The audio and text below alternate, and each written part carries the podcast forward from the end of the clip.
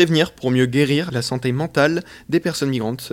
C'est le projet de Laure Garancher, cofondatrice de The Inklink.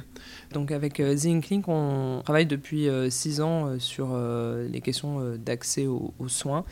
Et en travaillant beaucoup avec les personnes exilées, on s'est rendu compte que c'est des personnes qui... Le chemin de l'exil est très dur pour la santé mentale, aussi bien sur les causes du départ, sur le trajet, mais aussi en arrivant en France, où les personnes vont parfois se retrouver à attendre pendant des années leur statut, à tourner en rond, etc.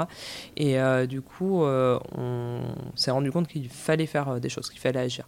On a fait un premier projet avec MSF, on a développé euh, des, outils qui permettaient de parler de la santé mentale. Ensuite, on a créé euh, d'autres euh, outils et aujourd'hui, on, est sur un gros projet pour travailler avec les travailleurs sociaux, qui sont les premières personnes en contact des personnes migrantes, et les aider à mieux accompagner ces personnes.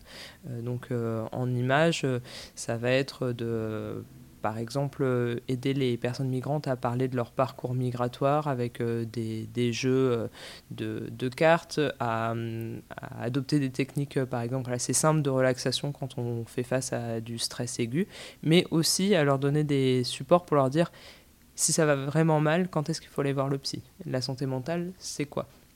Donc voilà, donc on est vraiment en train de créer un ensemble d'outils, un peu une mallette d'outils pour outiller les travailleurs sociaux, avec des outils euh, très pratiques et qui sont adaptés aussi à chaque culture d'origine euh, des personnes migrantes. Sensibiliser le grand public à travers la bande dessinée, c'est le travail de Laure Garancher et de son association The Inklink. Merci beaucoup.